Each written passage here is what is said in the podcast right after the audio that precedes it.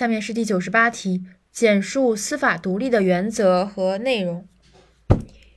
司法独立的司法独立的原司法独立的原则的内容，就是司法独立原则的内容。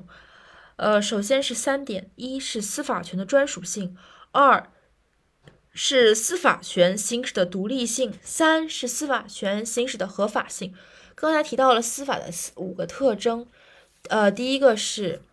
被动性，第二是中立性，第三是平等性，第四是独立性，然后第五是专属性嘛。这里强调的是独立和专属，就是后两个，独立和专属，然后加一个合法性。首先，司法权的专属性，因为它是独立原则，所以肯定会强调独立。然后另外一个就是额外补充的专门活动，即专属性，因为它是独立的，所以它需要有专门的机关来进行专门的活动，所以是专属性。最后。因为它独立，它为什么这么强大？为什么它可以独立？因为它是合法的，它是法律赋予的，它独立的权利，赋予它这么大的权利，所以它是合法性。就是先独立拆独立，然后独立，所以是专属，专属，所以是合法。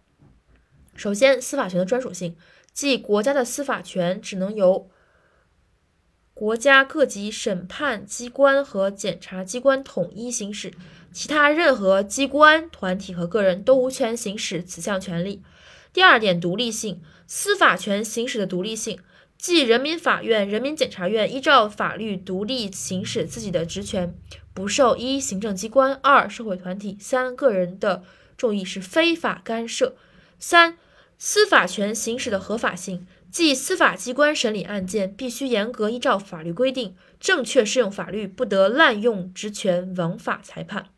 就是一要做什么呢？严格依照法律规定，正确适用法律。二要不能做什么呢？不得滥用职权枉法裁判。总结一下：第一点，一司法权的专属性；二司法权的独立性；三司法权的合法性。